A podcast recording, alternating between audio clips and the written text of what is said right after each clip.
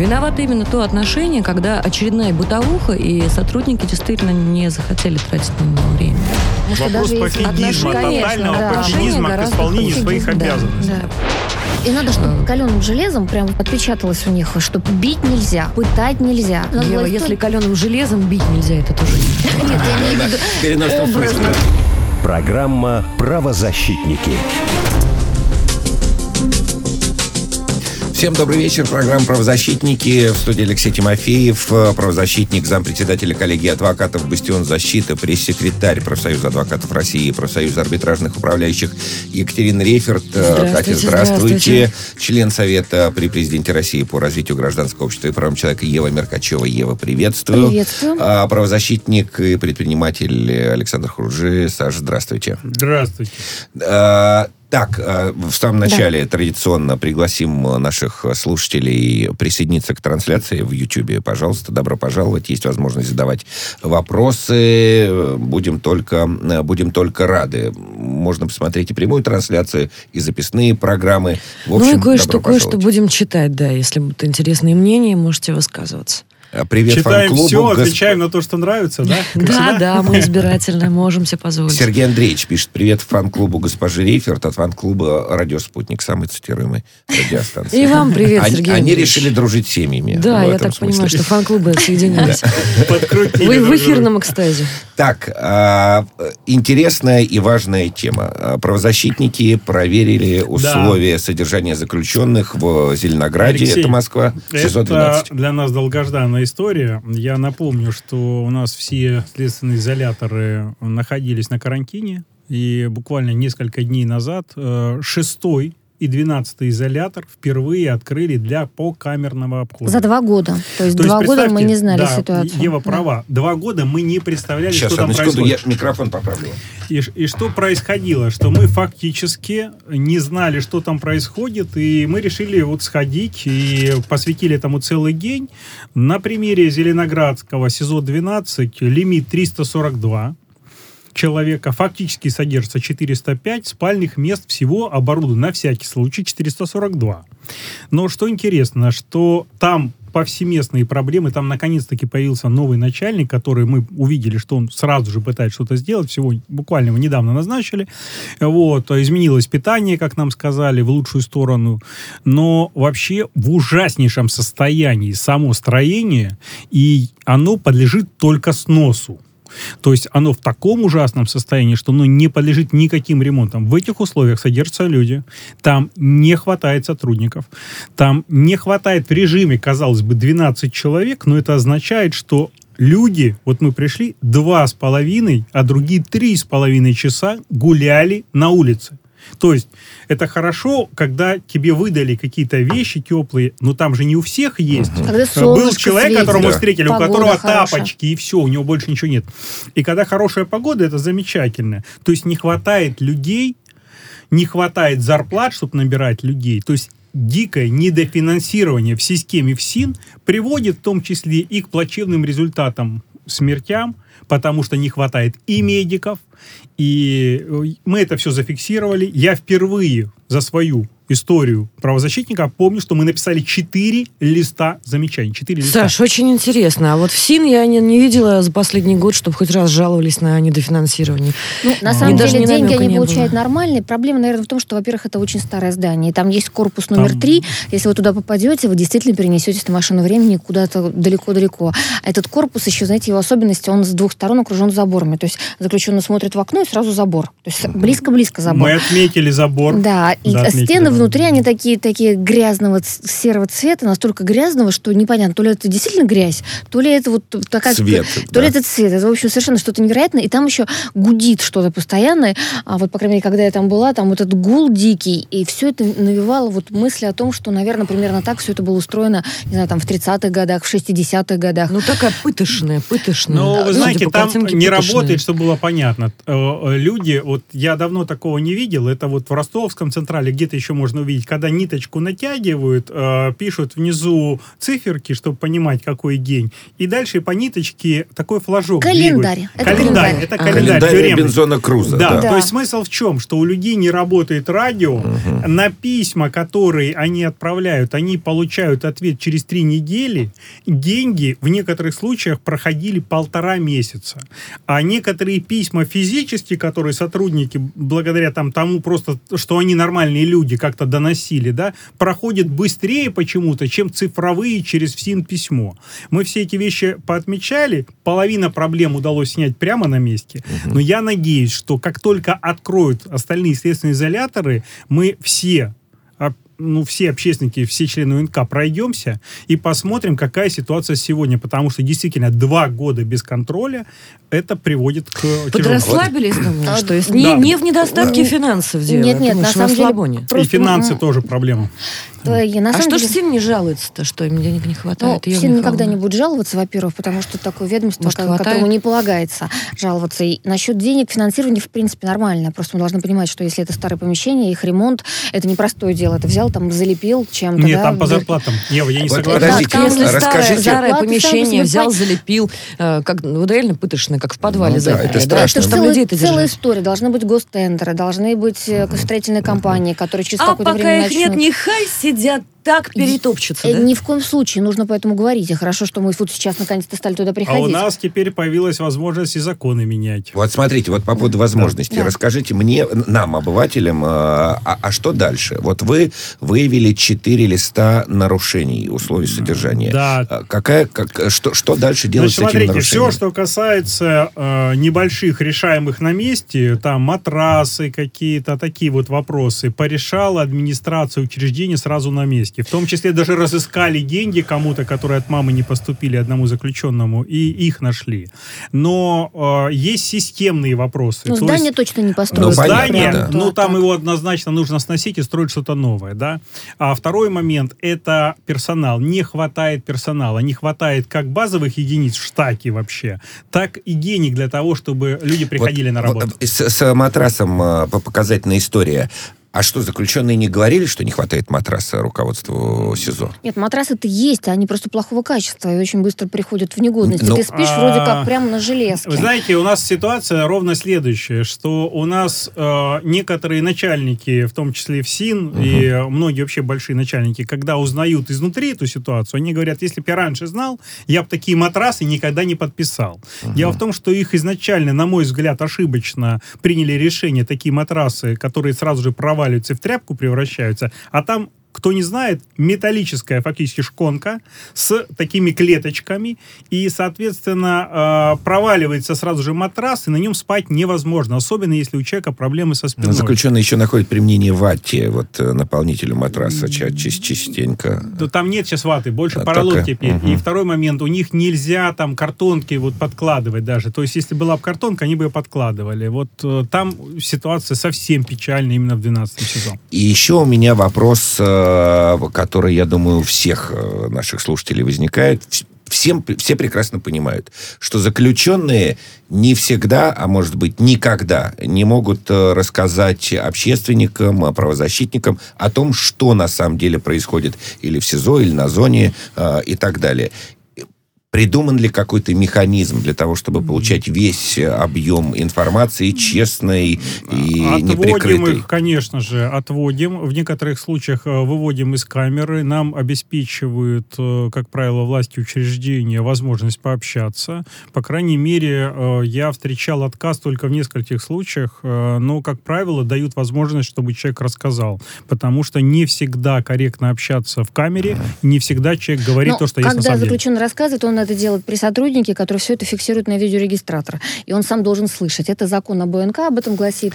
Есть механизмы, и за те годы, например, что я мониторю, я уже понимаю обстановку в камере, знаю, как, как можно сделать, а, задать так вопрос, чтобы мы понимали реальный ответ на него если- и ш- как читать между строк. Ну, плюс есть, конечно, адвокаты, которые могут передавать, плюс есть другие заключенные, которые после освобождения могут передать целая цепочка. Информация все равно утекает. И невозможно сейчас в условиях вот наверное, вот, вот того технического прогресса, который мы переживаем, что-то скрыть. Поэтому ситуацию мы знаем. Другое дело, что мы пока сами не посмотрим, поверить в это зачастую невозможно. Ну, например, а, в одном из изоляторов Москвы, как мне сообщали люди, которые там находились, а, что был карцер без окон вообще. И как это проверить? Невозможно. Вот и говорил мне еще один заключенный, что там есть некий прогулочный дворик, по, по которому нельзя гулять, потому что он весь в колдобинах, и там ты просто сбиваешь ноги, ты делаешь шаг, и ты падаешь. Опять же, как это проверить, если ты сам не увидишь? Фотографии не предоставляют и такого, чтобы в режиме реального времени показывали. А вот посмотрите, у нас вот это помещение, а вот вот это. Этого тоже нет. Ну и вот как раз, слава богу, что нас теперь пустили. Я боюсь, что ФСИН, конечно, московский Только... пожалеет об этом, потому что сейчас начнется череда таких, э, наверное... И вот это тоже история странная, потому что получается, что вы в каком-то смысле противодействуете а друг ведь это другу. не так. А, а ведь, ведь это не так. Они должны сказать спасибо, конечно, что, что вы... Они выявляют. Конечно, да. Ты знаешь, что, они что сказали спасибо в этот раз. А, более того, они сразу же пометили, что хотят изменить, и нам повезло, что у нас э, Анна Георгиевна совершенно замечательный человек, она правозащитник, да, да Каретникова, по Бывший сути. член УНК, ныне она аналитик в УФСИН по Москве. Вот она при мне просто зашла, вот, чтобы вы понимали, у нее просят там, э, допустим, очков нет, заказали, она достает свои очки, отдает чеку, потому что у нее минус два зрения, да, допустим. То есть это вот просто чек, ну, я не знаю, там, ордена матери Терезы ее точно можно наградить. Mm-hmm. Уникальный правозащитник, конечно, человек. Но завершая эту тему и вот эту историю, что вы как будто по разные стороны баррикад, э, хотя, это, хотя это на так, самом да. деле все делают одно, одно дело. Одно и то же дело. Чем хорошо, что вот мы сейчас будем ходить по камерам, потому что сами они не могут э, руководству говорить, что вот посмотрите, как невыносимо нашим подопечным, вот этим клиентам, заключенным быть в этих условиях. Когда об этом говорим мы, это нормально. И когда мы начинаем трезвонить, посмотрите, какое здание, оно сейчас обрушится, это нарушает все права человека, вот тогда что-то сдвигается. Повторюсь, вот им не положено, так сказать, жаловаться своему руководству, что что-то не так. И это тоже неправильно, на самом деле, потому что я считаю, что нормальные офицеры не должны бояться заявлять э, своим начальникам, что нарушаются права человека, тех, кто там в заключении. Некоторые вопросы решаются достаточно быстро, вот мы, например, нашли вчера ситуацию, что просроченное там масло им подавали, сливочное, ну, фактически через магазин продавали. А этот магазин не относится к этому учреждению. Никто, естественно, нам не противодействовал. Мы все это зафиксировали, написали сразу же бумагу по этому поводу. Они начали проверку. Потому что за это отвечает другая структура, которая осуществляет поставки. Вот. Но если люди жалуются, что они купили через вот этот магазин, да, а потом получили просроченный товар, то это надо решать. Это же э, у них-то возможности жаловаться практически никакой нет. И, и для меня там удивительно, что это речь идет о Зеленограде. Я живу рядом с Зеленоградом, дети ходят в школу в Зеленоград. Я там регулярно бываю. Это прекрасный город да, с широкими тротуарами, э, проезжей частью, очень зеленый. И кажется, и он-то недавно построен. Ну, в, там, так СИЗО там недавно появилось. На самом деле там давно были трудовые э, колонии, так называемые, туда людей, э, когда принудительно им назначали труд какой-то, вот они там работали, там были Транзитка, производства. так называемая была. А, а потом, потом уже сделали из этой колонии, трудовой колонии, сделали из нее и СИЗО, и колонию поселения. Сейчас там есть исправительный центр, откуда нам поступает какое-то невероятное количество жалоб, это будет Но следующая его нельзя тема. Пока, нельзя следующая пока тема для нашего разговора. Mm-hmm. Да. А, ну хорошо, небольшая пауза и к э, другим темам. Анна Георгиевна молодец. Да. Э, ну что, коллеги, идем э, дальше. Следственный э, комитет... Нет, про аварии давайте, про аварии. Вторичные ДТП. Во время оформления дорожно-транспортных происшествий в России погибают люди. Чуть больше недели назад в Воронежской области во вторичной аварии погибли сразу пять человек, включая ребенка. Столкнулись э, Volvo и Ford.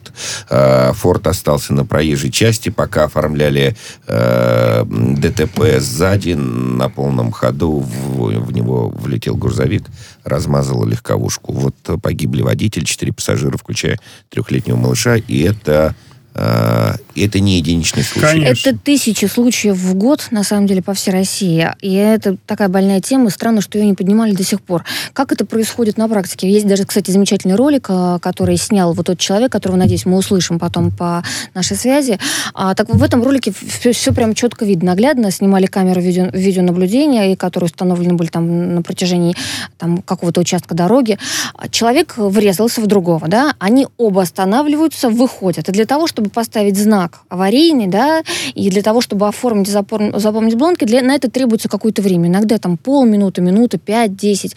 И вот несется фура, и она еще не видит, что вот они там стоят на аварийках, и она ударяет по обеим машинам, а, очередные трупы появляются тут же, ну и так далее. То есть это вот все происходит на глазах людей, и люди, они, ну, в общем, на самом деле страдают. Кстати, была, была одна из э, жутких, наверное, самых картинок, когда скорая помощь даже попала в такую историю.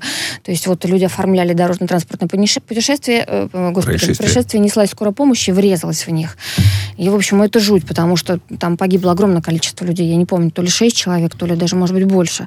И вот по подсчетам а, получается, что вот в таких вторичных ДТП нет, вот я говорила, что тысячу в, в год это не в год, 35 в год, а на сегодняшний день, вот э, если посчитать там за последние годы, то это около тысячи человек. 35, 35 по Москве. По Москве, да, и тысяча. И да. тысяча по России примерно. Вот я такую статистику видел. Там каждый десятый в Москве э, погибший в, в авариях э, как раз погибает вот при таких, при таких обстоятельствах. Да, Когда вышел заполнить бланк, сфотографировать повреждения. Так, порой сами дорожно-транспортные происшествия даже не стоят того, чтобы их оформлять. Совершенно. Но, Но люди боятся а ответственности. Люди из-за, э, да. из-за того, чтобы оформить какие-то бумажки, которые порой, как выясняется, даже не требуются, потому что есть европротокол, куча механизмов, да, сейчас придумали. Но они начинают выходить, их сбивают другие машины, останавливается весь поток транспортный, останавливается возможность проехать скорым. Поэтому, конечно, э, была дорожная карта, которую прорабатывали в Москве, как оформлять ДТП, но почему-то реализация не пошла, хотя оттуда тогда дернули историю с Европротоколом, и все надеялись, что эта проблему решит. Как ну, видим, мы, не решила. Мы пока. должны понимать, что у нас сейчас есть ответственность за оставление места ДТП, предполагается uh-huh. либо 15 суток ареста, либо лишение прав на полтора года. Поэтому, разумеется, каждый, у кого такое случилось, даже если немножко там, тиранулись друг от друга, они боятся не останавливаться, понимают, чем это может грозить.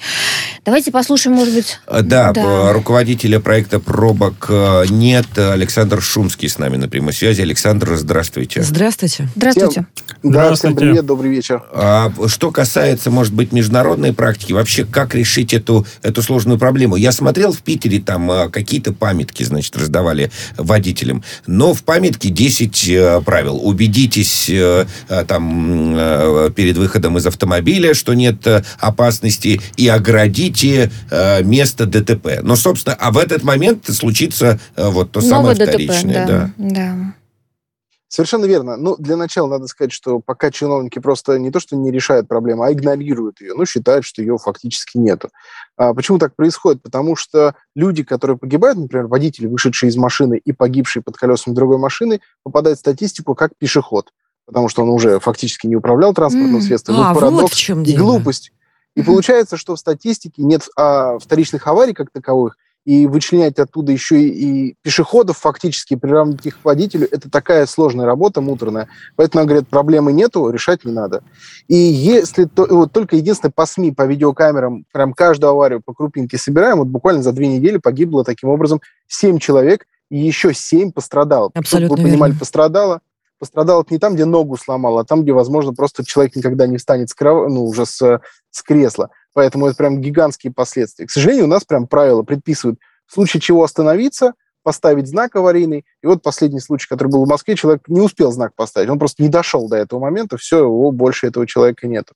Люди боятся и ответственности и уехать, и больше всего, не знаю, чего они больше боятся, наверное, все-таки не смерти, потому что они, люди вообще смерти редко боятся, не соображают. Они боятся, что им просто не заплатят за этот бампер, который стоит 20 тысяч каких-нибудь.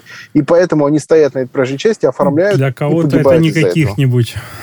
Ну, они, Саш, да. что все равно да. не, несопоставимо. Слушай, ну в регионах вот такие порой я видел истории, что вообще царапина ее не видно. Вот перегородили всю дорогу, стоят, выходят на улицу, э, на проезжую часть, дети стоят. Ну, конечно же, безопасность это, в принципе, контроль со стороны водителя, который э, руководит транспортным средством и всеми, кто в нем сидит, он не должен разрешать выпускать своих пассажиров, потому что подвергает этим опасности. А что страховщики? Вот как они относятся к тому, чтобы все-таки люди не, не оставались на проезжей части, части, а уезжали?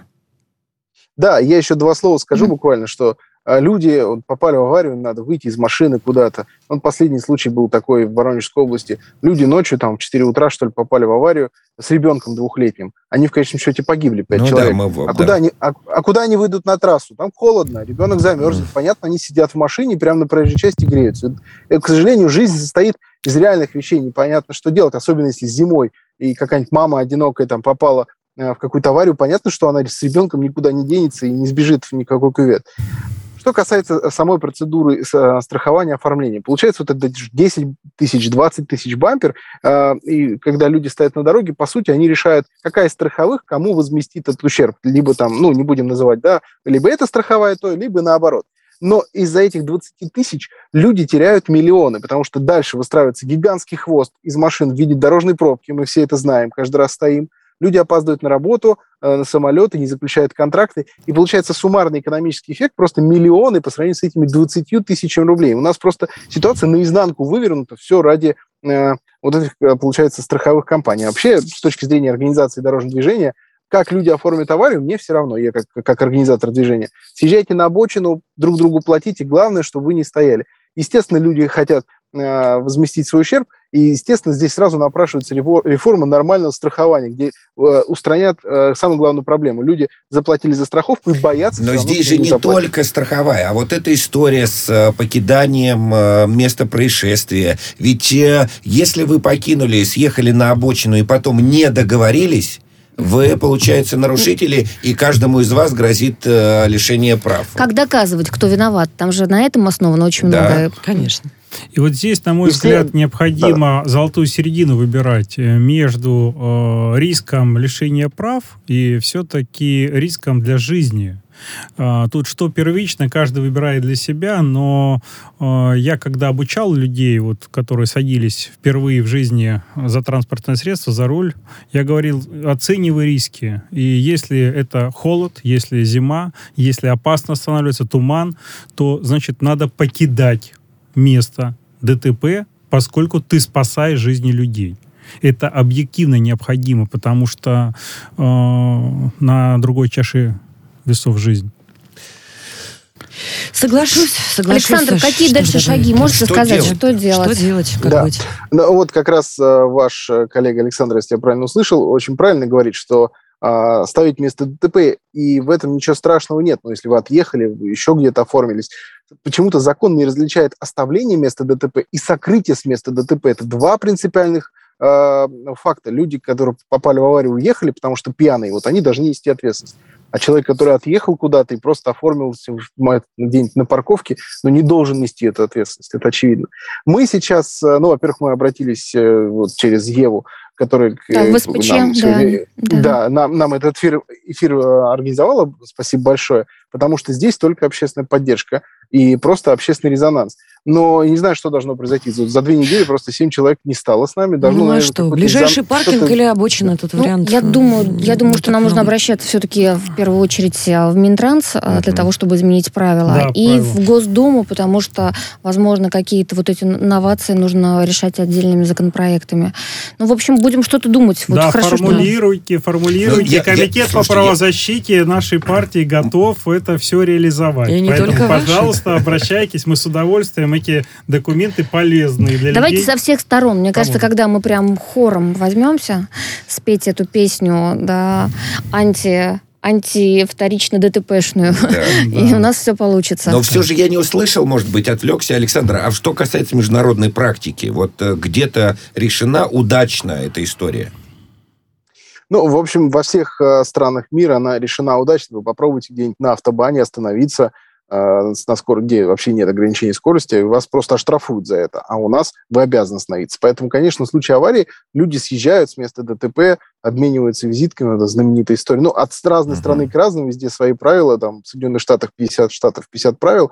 Так или иначе, никто не ходит по проезжей части, ни рулеткой или кульвиметром не замеряет Это сантиметры от края. да. от это просто, ну, это вот мы реально как в каменном веке живем до сих пор и э, пытаемся сфотографировать угол машины и рассчитывать, чтобы страховая нам потом не отказала. Поэтому а, сейчас самое главное, что происходит, конечно же, это технологии. Это регистраторы, которые уже есть в каждой второй машине, и самая последняя технология – это датчики. Например, когда машины а, ударились, и датчики уже по своей истории, по э, системе, сами определяют, кто виноват, и в целом э, могут даже произвести выплату уже в автоматическом режиме. Вот, то есть самая современная технология такая что, такая, что если притерлись, через 10 минут там на э, карту пришли деньги возмещения. А, Вот хра- это хорошо, хорошо, бы данные сразу просто падали Класс. уже и ДПСникам, и в страховые, да, да, здравствует цифровизация, Пять, пять лет пройдет, встретились на дороге две Теслы. Одна другой отправила электроэнергию, позитивы, Сразу деньги, на да, 900 всё. деньги Да, пришли, да, да, да, да. номер Все это, да. Слушайте, коллеги, Спасибо ну, большое. хотелось бы, Я, хотелось просто, бы. знаете, Спасибо. это все, конечно, замечательно. Александр Шумский, руководитель проекта пробок э, точка нет, был с нами на Спасибо. прямой связи. Надеемся, что Спасибо, да. разрешится. Но э, история про цифровизацию. На Большом каменном мосту в 20 метрах от Кремля, значит, мимо меня по встречной полосе проезжал Мерседес ААА номера. Цифры не запомнил. А зря не запомнил, Ударил Леша, меня сейчас и озвучили. уехал. Ударил меня и уехал на глазах у инспектора ДПС. Но там на квадратный метр, я не знаю, 40, может быть, камер или 50 Что, камер. не нашли с цифрами? А ты- а ты искал, ты не обращался? нашли. Ты Написал заявление. да. Ничего нет. Ну, потому что ААА. Да, совершенно верно. Да. А, а, а. Программа «Правозащитники». Да. Сейчас выпуск новостей, после чего продолжим. Оставайтесь с нами. Что там, дураки, да?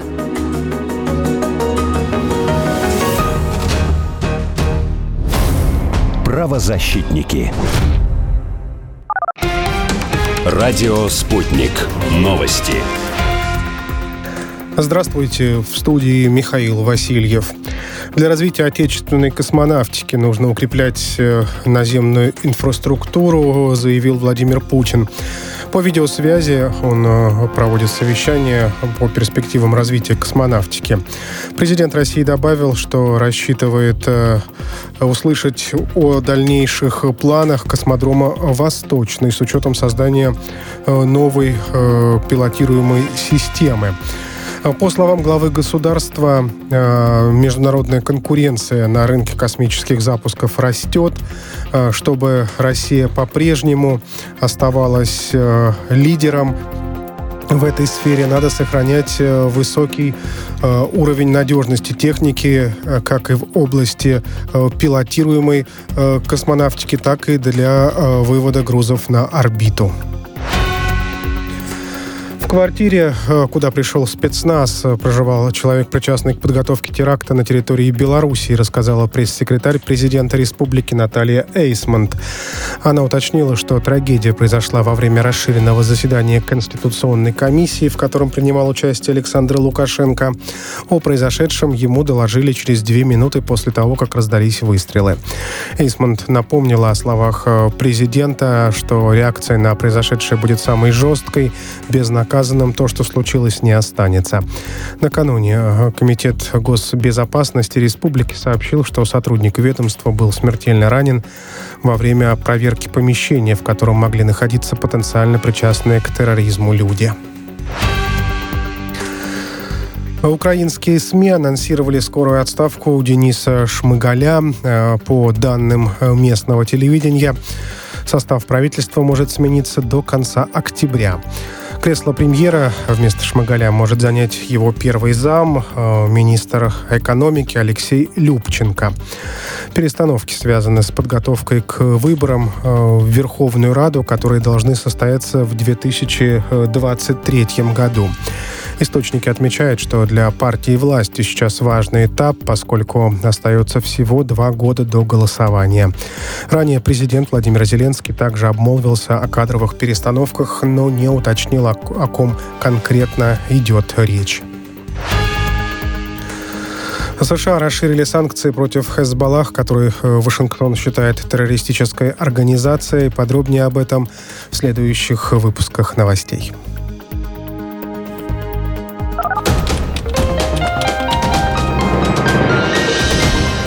Следующий выпуск новостей на радио «Спутник» через полчаса.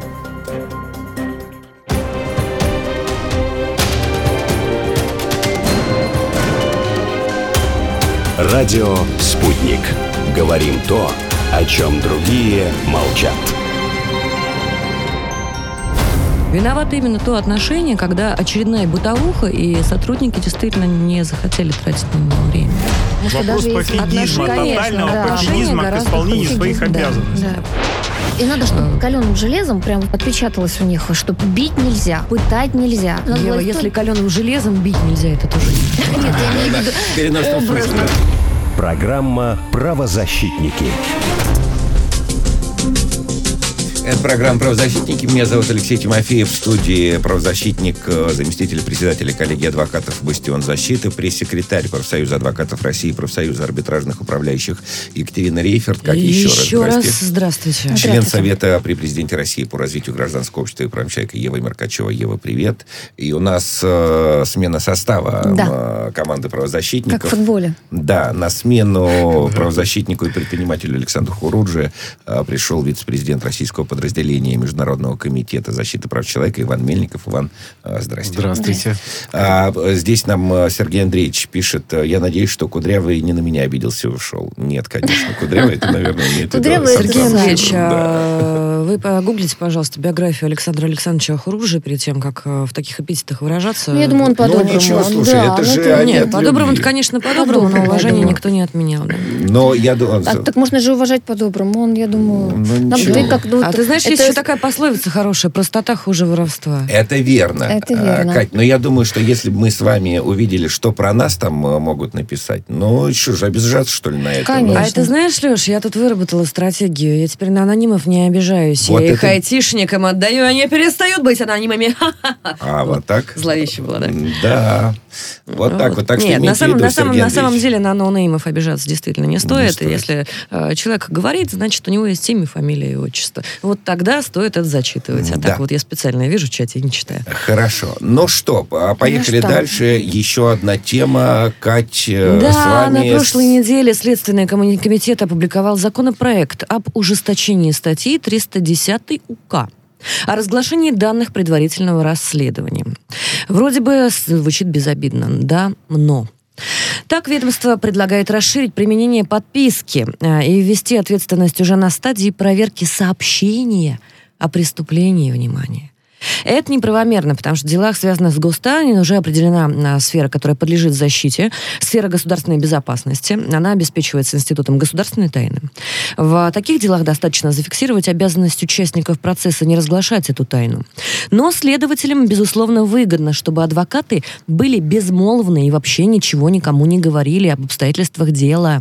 Ведь в таких условиях следствию легче работать. Никто не узнает о нарушениях, которые были допущены в ходе расследования. Более того, меня есть эм, четкое ощущение, что Подобная мера стимулирует правоохранителей как раз-таки к таким нарушениям. Потому что если никто не узнает, а, значит, и взятки гладкие.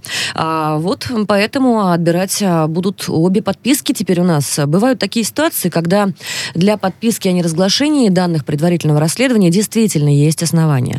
Например, в делах о половой неприкосновенности Детей, или с да. участием Да. несовершеннолетних. Там есть частный интерес, который подлежит защите путем сохранения конфиденциальности. Но, но а, м, распространять такую практику на любые дела, тем более на неопределенный круг сведений, неправомерно. До сих пор а, законом не а, регулируется четкие критерии, четкий список критериев, по которым следователь принимает решение, вообще брать эту подписку о неразглашении или не брать ее.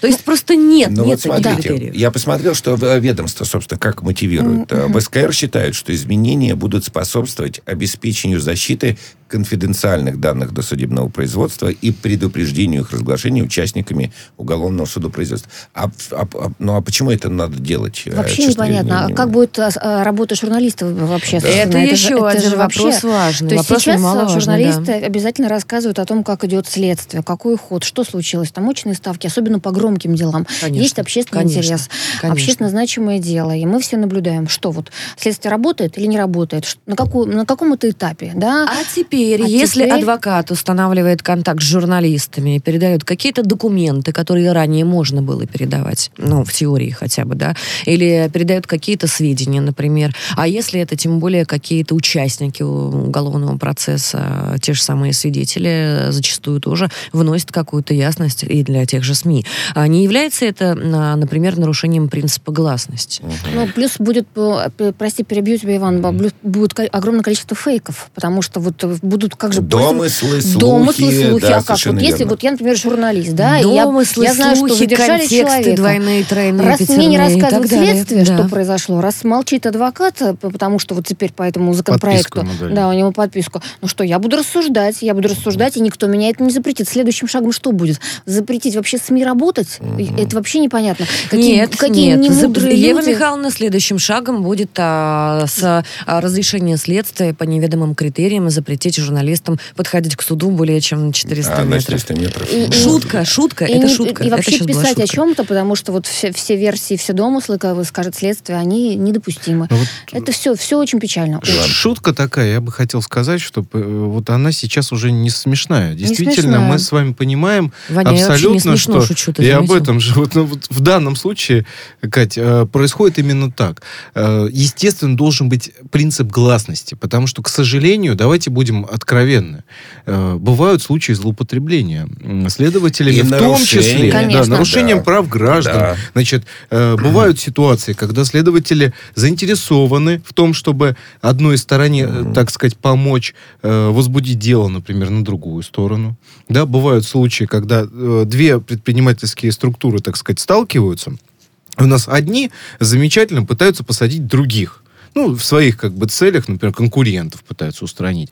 И, и понимаете, у нас бывают э, реальные истории, когда, значит, в итоге, благодаря вот этому принципу гласности, там, дело берет на свой контроль э, Центральный аппарат Следственного комитета России, Генеральная прокуратура, и удается такие вот, так сказать, клу- клубки распутать, недобросовестных следователей убрать и так далее. А теперь недобросовестный следователь элементарно делает подписку, всем участникам. И если что, просто сажает адвоката там, условно, рядом с его подзащитным в СИЗО. Вот и все. Вот так мы решим, э, что? Мы решим вопрос, вот эти все а потом, проблемы. А потом, когда Это ужасно. следователь оказывается сам за решеткой, а я такие цепочки прослеживала, я заходила в некоторые камеры, где сидит заключенный, говорит, в соседней тот следователь, который меня посадил, мы заходим к нему, а тот говорит, а в соседней или через камеру тот ФСБшник, который меня посадил, мы заходим к ФСБшнику, а он говорит, а там есть еще и прокурор, он был тоже с нами в связке. Понимаете? И- и Заходим к все прокурору, сидят. а он говорит, министр э, неподалеку. Министр, да. министр неподалеку, Да, что да. от Ну что, хотите? этого? адвокатское сообщество, безусловно, возмущено, отреагировало на эту Конечно. инициативу очень агрессивно. Давайте, может быть, послушаем эксперта. Давайте. Да, совершенно давайте. верно. Адвокат, доктор юридических наук, профессор, э, председатель общественного совета при МВД России, заслуженный юрист э, Российской Федерации Анатолий Кучеренов с нами на прямой связи. Анатолий, здравствуйте. Здравствуйте. Анатолий, здрасте. Здравствуйте. Всем здравствуйте. Приветствую, Здравствуйте, приветствую. здравствуйте. Ну что, очень бы хотелось понять, как это будет работать на практике, потому что адвокаты недоумевают, а журналисты возмущены. Ну вот мои друзья уже, в принципе, все сказали. Я, честно говоря, до сих пор не верю, что, э, что такая поправка появилась, и и что так вот э, на, сам, на самом деле с такой уверенностью э, полагаю, что это решит все те проблемы, которые существуют в, этом, в этой области. Я вообще не понимаю, ведь действующее российское законодательство и так позволяет э, привлекать к ответственности тех, кто вероломно вторгается в осуществление правосудия. Мгм. Не Антон, надо изобретать ничего. а, Просто давайте, другой вопрос, что давайте Да-да. просто скажем еще раз, что это инициатива пока. Да, законопроект. Законопроект. А Что, для, что нужно для того, чтобы, так сказать, э, инициативу возвести э, в закон, и какие у правозащитников и адвокатов есть инструменты, чтобы Ну, слушайте, препятствовать э- этому? э- Это не просто инициатива, которую высказа- высказали жители какого-то микрорайона. Это инициатива э, с поправками в действующее российское законодательство. Э, Конечно же, я здесь надеюсь очень на голос адвокатуры, адвокатского сообщества. Э, Мы должны понимать, и я неоднократно об этом уже говорил, почему у нас э, так много иногда э, в средствах массовой информации информации, которая касается исключительно уголовного дела даже не адвокат эту информацию, потому что адвокат, особенно на стадии возбуждения дела, он не, не пользуется всеми данными и сведениями из материала уголовного дела. Но мы часто видим, когда такая информация изобилует там в тех или иных э, источниках. Вопрос. А следователя нужно привлекать к ответственности за то, что э, сливается тайная информация, которая в том числе э, касается конкретного человека, касается его, э, я не знаю, там, личной жизни, Опять же, официальные пресс-службы или каналы, которые приезжают ровно на задержание с камерами. Ну, ну а, а при чем здесь адвокаты? Адвокаты-то имеют э, ограниченный доступ, особенно на первой стадии. Э, что мы делаем? Это что, некая такая фикция, что ли, чтобы показать, что вносятся поправки и так далее.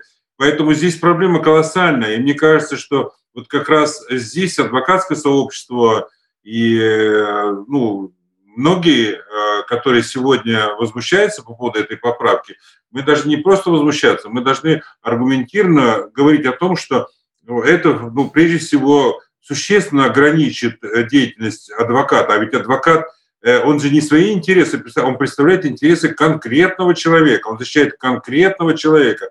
Почему-то об этом никто не говорит сегодня. Все говорят, адвокат плохой, он где-то что-то сказал. Послушайте, вы многие знаете мои кейсы. У меня были разные дела и с грифами «Совсекретно», и Платон Нобух, у кого у меня только не было но я комментировал дела в прессе, и никто не мог меня привлечь к ответственности за то, что я не то сказал, потому что я сам лично определил свою персональную ответственность за то, что я могу сказать и что я не могу сказать, даже если у меня нет подписки о неразглашении. Ну, согласитесь, любой адвокат, он сам понимает, что он может сказать, что, не, что ему нельзя говорить. Поэтому я уверен, что того законодательства, которое сегодня есть, они будут много времени занимать, его вполне достаточно для того, чтобы привлечь того, кто э, на самом деле нарушает закон, кто, э, кто разглашает там... Антон Григорьевич, простите, что перебиваю. Вот, вот смотрите, мы о следствии поговорили, сказали, какие могут быть последствия, если подобная инициатива будет, так сказать, внесена в, в, в рамки закона. А о причинах, вот когда мы говорим, что в СКР, так сказать, свою мотивацию считают, а на самом-то деле зачем им это нужно? Вот на ваш взгляд, как, какой а, основной мотив у ведомства? Ну, вы, вы понимаете, а, мы же тоже, вот э, те, кто э, там много лет занимается правоприменением, и я имею в виду а, и, адвокаты, следователи, прокуроры, мы же тоже понимаем, что есть разные адвокаты, есть разные следователи, есть разные прокуроры, есть разные судьи. Поэтому э, понятно, что если адвокат, который участвует в деле, он что-то где-то сказал, и это не понравилось там следователю, да, то, то что надо сделать? Надо стремиться к тому, чтобы внести поправки, чтобы адвокат с самого начала, еще не возбуждено уголовное дело, только материалы появились, что если адвокат имеет доступ к этим материалам, чтобы он ничего нигде не говорил. Хотя еще раз подчеркиваю, что адвокат не имеет доступа ко всем материалам уголовного дела до тех пор, пока не вышли на 216-217 статью Уголовного процессуального кодекса Российской Федерации. Конечно. Он имеет доступ только к тому, что сказал его подзащитный, э, э, когда его допрашивают, да, к экспертизе может иметь, и все. Ну вот Иван сидит, э, я его со спины вижу, да, вот он тоже может, он же тоже юрист, адвокат. Понимаете? Вот вопрос в чем. Я его хорошо вижу, да, а вот Ивана, Понимаете, сейчас... вот поэтому и возникает вопрос, для чего мы это все делаем? Да. да. Но смотрите, может быть, мы а, даже можем говорить о том с а, голосом профессионального сообщества, естественно, что эта мера, это очередная попытка а, даже как-то оказать влияние на защитников, потому что адвокаты же не перестанут общаться со СМИ, и пресса не перестанет писать. Но если этот законопроект будет принят, а, мы а, получим в результате а, ситуацию, в которой любое слово адвоката, абсолютно любое по делу, может быть использовано против него, и надо как-то свои права уже защищать, защищать, господа эксперта, защитники.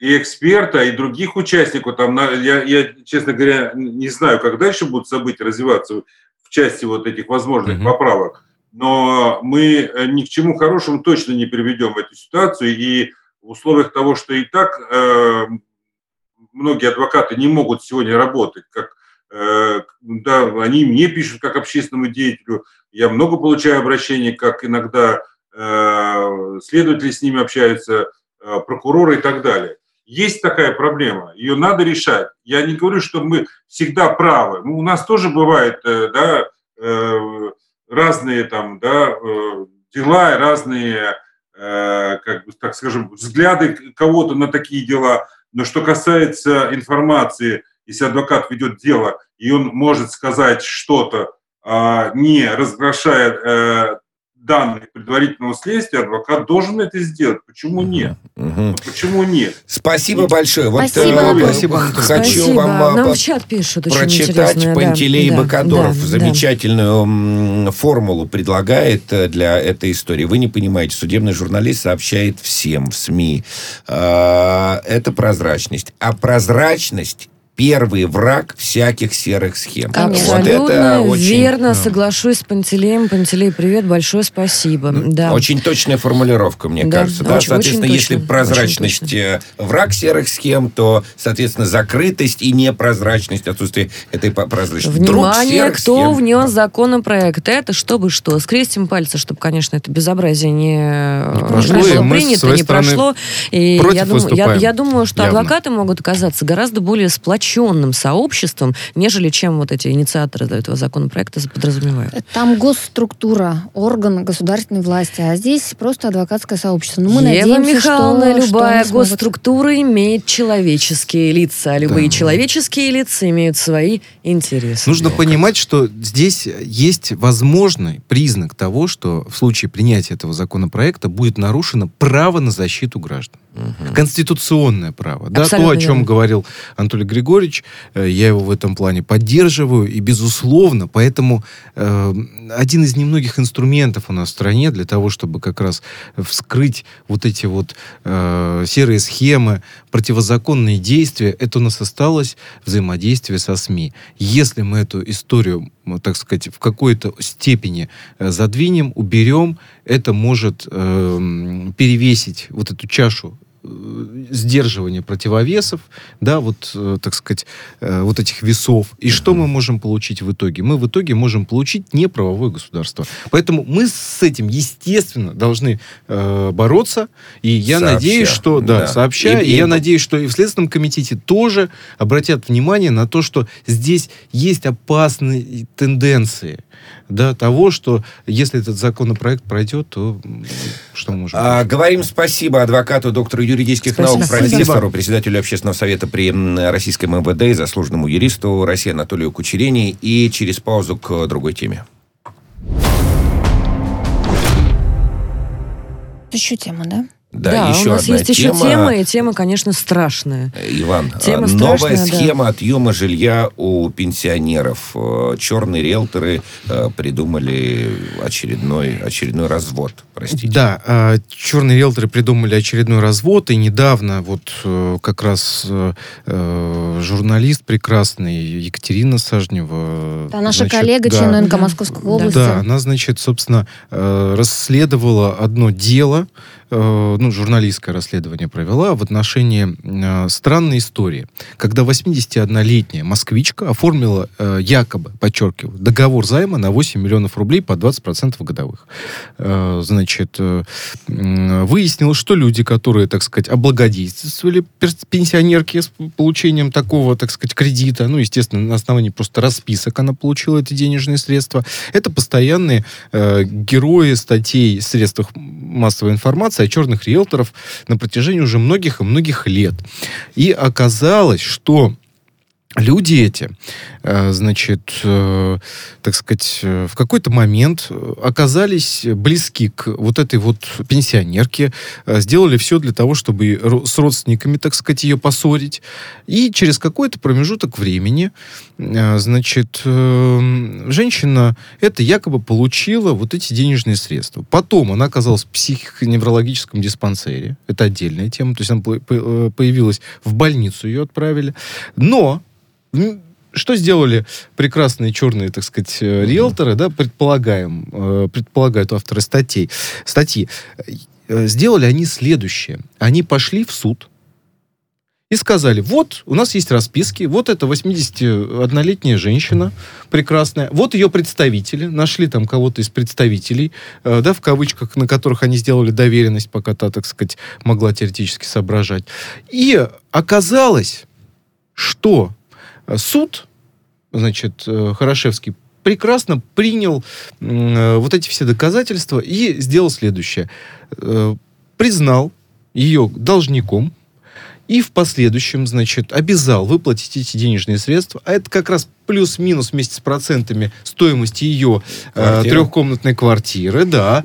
А потом что? Э, естественно, ну, к сожалению, Ваня, пенсионерка можно я на секундочку? Кончалась. Вот я когда-то да. вот такие вот, не очень грустные такие истории всегда слышать, их, к сожалению, много, но когда я их слышу, мне единственный вопрос. Э, уважаемый суд, а вы-то куда смотрели? Вы что, действительно хотите мне сказать, что судья а судьи у нас умнейшие, глядя на все вот это безобразие, не видит, что делает.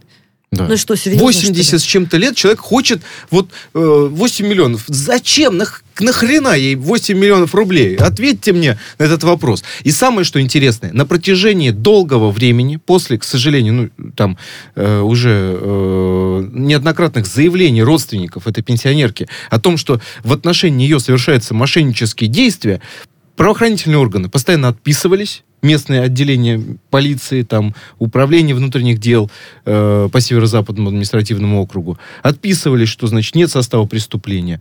И только недавно, благодаря вмешательству прокуратуры, э, в очередной порции, так сказать, жалоб и средств массовой информации, естественно, значит, э, удалось возбудить да, уголовное да. дело. Много лет значит, вот эти вот товарищи занимались подобными противоправными схемами. Более того, фамилию одного из них и даже звонок ему из прямого эфира как-то один раз я сдала, когда был тоже прецедент с пожилой бабушкой, и в инсульте на матрасе вынесли из квартиры, uh-huh. вот, и позвонила, значит, этому товарищу на букву Ч, и uh-huh. спросила, есть ли у него мама и не стыдно ли ему, а он бросил трубку. Ну, да. Понятно. Максим Кичигин, адвокат, основатель и председатель МК Кичигин и партнеры, с нами на прямой связи. Максим, здравствуйте. здравствуйте Еще Максим, Максим. Э, старший следователь, длительное время был э, следственного ГСУ Следственного комитета Российской Федерации. Ого. Здравствуйте. Да. Да. Расследовал похожие дела. Да, вот так что, интересно, да, внимание. ваше мнение. Так что, и, Максим, да. приветствую. Максим, расскажите, неужели судьи не видят вот этой фактуры? Я не могу в это поверить. Ну, то есть, столько случаев, где и... очевидно, понятно, капитана очевидности не хватает. Ну, как же так-то? А, проблема в том, что а, а цивилисты, то есть а, судьи, которые занимаются uh-huh. гражданскими делами, к сожалению большому, они не вникают самостоятельно в ход судопроизводства, то есть то, что представила сторона, допустим, ответчик, то, что представил истец, они вот э, в той как бы, совокупности они все это исследуют и на основании этого принимают решение. Сами они, к сожалению, э, не лезут никуда, вот, грубо говоря, если так вот выражаться, это большое Уголовное судопроизводство немножко отличается от гражданского судопроизводства. Там помимо доказательств, которые представляют те, та или иная сторона, там обвинение либо защита, Помимо этого, также еще следствие само может э, независимо, и уголовный в том числе, судья, который рассматривает уголовное дело, также независимо может направить запросы, э, либо, дать, э, либо сам прокурор может дать поручение уже, как бы, чтобы орган дознания отработал в, в этой части. Поэтому уголовная система, она более как бы тщательно исследуется, эти все моменты. Максим, поэтому, я... да, я знаю, что, э, будучи значит, сотрудником Следственного комитета, вы расследовали в том числе уголовные дела в отношении черных риэлторов. Вот расскажите о специфике э, этих дел и, соответственно, насколько сложно, э, в принципе, вы сталкивались с похожими товарищами, вот их беспринципностью, да? да? Что, да. Там, что там вот за, так сказать, вот этой ширмой? Понятно, что нам они никто не, не ответит, да, так сказать, на наши запросы. Предположение да, есть. Ну, ну что вообще за, за история? Вот да, Иван, смотрите. В первую очередь, в первую очередь, конечно, когда э, следователь сталкивается с подобным э, правонарушением, с подобным преступлением, первое, во что упирается следствие, это правоустанавливающие документы, то есть э, на объект недвижимости. Каким образом эта недвижимость отчуждалась? Если предыдущий собственник, допустим, это ну, там, по, по завещанию, либо по договору купли-продажи, сторона, которая отчуждала имущество, проверяется. Допустим, в данном случае пожилой преклонный возраст. Здесь нужно устанавливать его вменяемость, правильно? Мгм. Соответственно, здесь сразу возникают вопросы к нотариусу. Нотариус, насколько он э, правильно как бы все это э, оценивал. Э, Если нотариус как бы утверждает, что ну, пришла бабушка, и она вот прям во всеоружии э, говорила, что она вменяемая, здоровая. Ох, сомневаюсь я, простите, пожалуйста, Максим, что там какой-то будет посторонний смотрите, нотариус. ну, там же проблема все в том- свои, это Конечно. вся своя... И, и я не И исключаю, что и судья верю. Я потом не верю в то, Да. что судьи и следователи этого не знают, не видят и не понимают. И вот одну секундочку, если нотариус, если там действительно вот явные признаки, что лицо является, ну, грубо говоря, недееспособным, да, Да, ну, по полминуты. крайней мере, не может отвечать за свои, за свои не име- не- нет какого-то судебного решения, что он не, но все равно есть признаки, что человек не может отвечать за свои действия и руководить своими действиями, отвечать за эти последствия, то, конечно, нотариус, э, в принципе, э, может озадачиться и попросить, чтобы провели судебную, ну, экспертизу. Может, И это становится а поводом будет для ли? возбуждения А уголовного будет дела. Коллеги, Конечно. э, спасибо, Спасибо, Максим. большое. Максим Спасибо, Кичигин, Максим. адвокат, основатель и председатель МК Кичигин и партнеры, б- был с нами на прямой связи. Благодарим наших э, правозащитников Екатерин Рейферт, э, Ева Меркачева, Иван Мельников. Спасибо. Алексей. Спасибо, Алексей. Спасибо большое. Спасибо, коллеги. Спасибо, э. Радио «Спутник». Оставайтесь с нами. Счастливо.